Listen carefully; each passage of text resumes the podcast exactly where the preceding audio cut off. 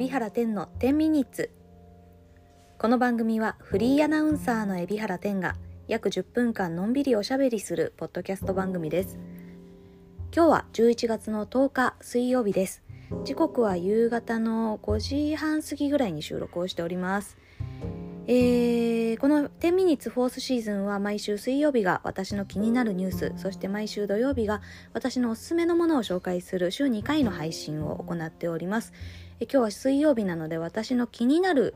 ニュースをね、お伝えしていきたいと思うんですが、えー、今日の今日のニュースでびっくりしたのは、あのー、細木和子さんがお亡くなりになったっていうニュースを速報で見まして、もうめちゃくちゃ驚いております。もう何と言いますか一世を風靡したね占い師というところでねもう皆さんもうなもう何年前ぐらいかこうよくテレビに出てらっしゃったかな。その時代はテレビに釘付けになってね。えー、細木和子さんの占いだったり解明だったりそういうのをねこう心躍らせながら見てたと思うんですけれども私もまあその一人で。えっ、ー、となんなんというか細木和子さんはもうなんか神の 領域の人で亡くなる亡くなるっていうことはないないんじゃないか想像もしてなかったなんかもしかしたら永遠の命があるんじゃないかぐらいにちょっとね思ってた節があるんですが、いやこういう風に、またしかも突然にね、お亡くなりになったっていうところも聞いて、いや、すごくショックを受けています。また、あのー、時代をね、こう、作ってきた方が一人亡くなられたなということはすごくショックですね。本当に、まあ、あの、細木さんは違いますけれども、まあコロナがあってからね、うん、結構こう、びっくりするような本当にご活躍をねされた方が次々とこう亡くお亡くなりになるニュースとかを見ていやーなんかすごいショックですね。その都度やっぱりショックですね。うん。ただあのね実はね今日気になるニュースはね実はこれじゃないんです。私がねここ最近で一番気になっていたニュースは、えー、あれです。浜崎あゆみさんの、えー、があのーアナフィラキシーショックで、えー、意識不明の重体になって、えー、ライブを中止にっていうそういうニュースがあの数日前に流れたかと思うんですけれども、えー、そこから、えー、意識はね回復なさったようでねまあライブは中止になってはしまいましたけれども今回復に向けてね、え治療中というところで、えニュースを見ました。あの、これはねなんというかまあ驚きましたよ。その大丈夫かな？アナフィラキシーって意識を失ってっていうね一時意識を失っていたっていうのを見てももう仰天しましたけれどもただそのニュースが流れた時にねこれはやっぱりあのネットニュースではよくあることですけれどもうーんなんコメント欄があるじゃないですかネットニュースにはね。コメント欄があってやっぱりそこが荒れますよね。なんでこんなに荒れるのかなっていうぐらいに、えー、浜崎あゆみさんのニュースは荒れますよね。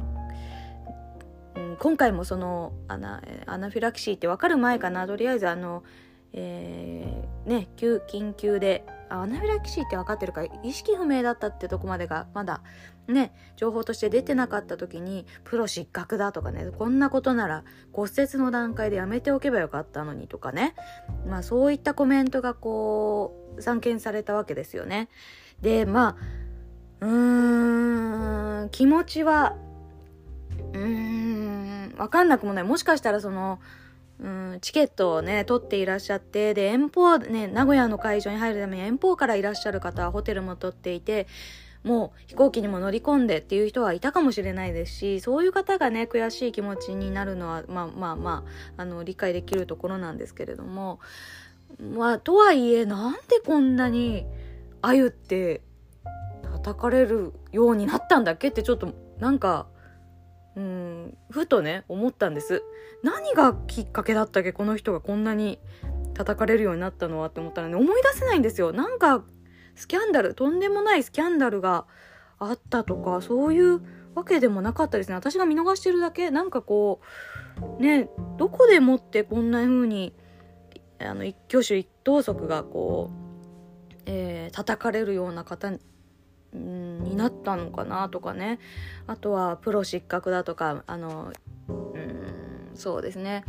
以前よりもね歌があの下手になったとかあの全然集客できてないとかね。そういう風な本当にコメントがいつも見てて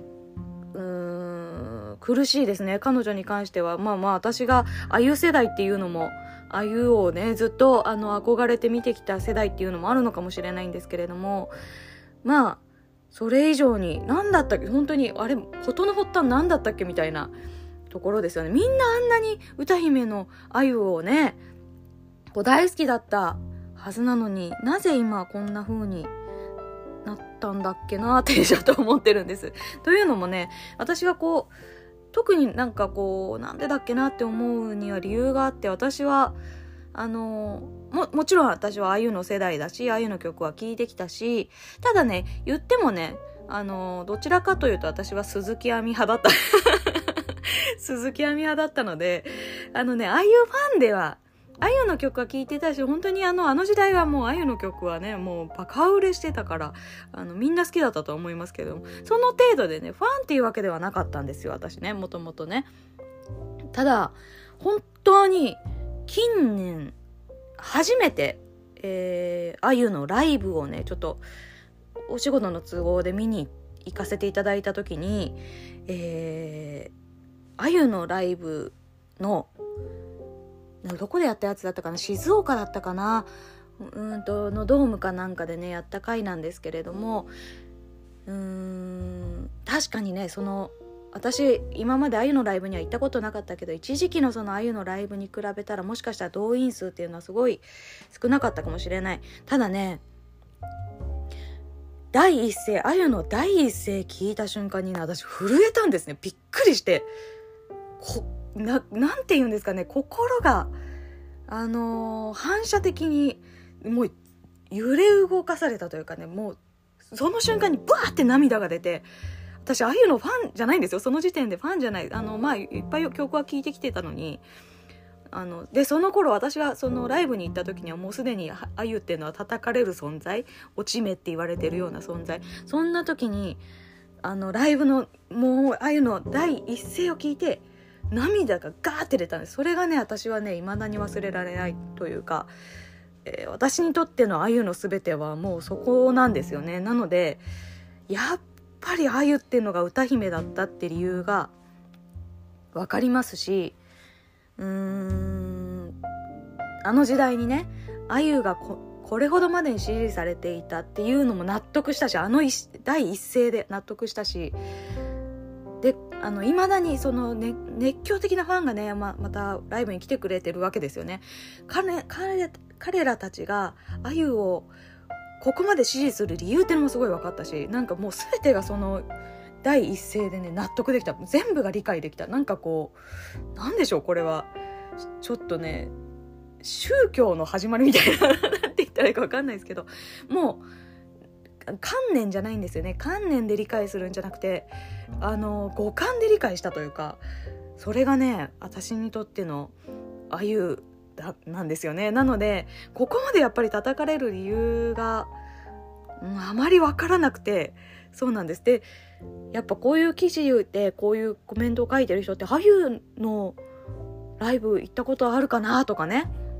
近年のあゆの曲を生で聞いたことあるかなとかね。そういうふうにすごく思いました。なのでああの鮎を擁護するってわけじゃなくて擁護も何も鮎はもう昔からきっと多分私がそのまだファンでなくてすごい全盛期だった頃から何も変わってない本当にだから鮎なんだろうと思ってちょっと全然ちょっと語彙力が低下してんですけどいつも通り。一回皆さんには鮎のライブに見てもらいたいなとも思いますしそのねなんか鮎はねあの頃に比べたらとか言ってる人たちは一回マジでああいうのライブにを見てもらいたいなって思いました。後にも先にもあんな風に第一声で心をわしづかんだ歌手はライブですよ。いろんな方のライブにね行きましたけれどもいやあゆ以外にいないんですよね。あゆがやっぱり一番ですね。これまで一番あの行ったライブで一番良かったの何って言われたら間違いなくあゆって答えます。ファンじゃないのに。そうなんですよ。いやすごいんですよね。なので、えー、みんなにちょっとね生で聞いてもらいたいなーってすごく思いました。し生であのあゆのパフォーマンスうんライブの作りとか、えー、見てほしいなと思いましたね。うん。まあ何の話これ？とにかくちょっとねまあそんな経験があったからか。そううん、えー、ネットニュースのねあんだけのあゆを攻撃する感じの風潮がねちょっとねおまじ真面目にハテナっていう感じなんですよねうんそうなんです。ということで、えー 私があゆに感動したって話でした。はい。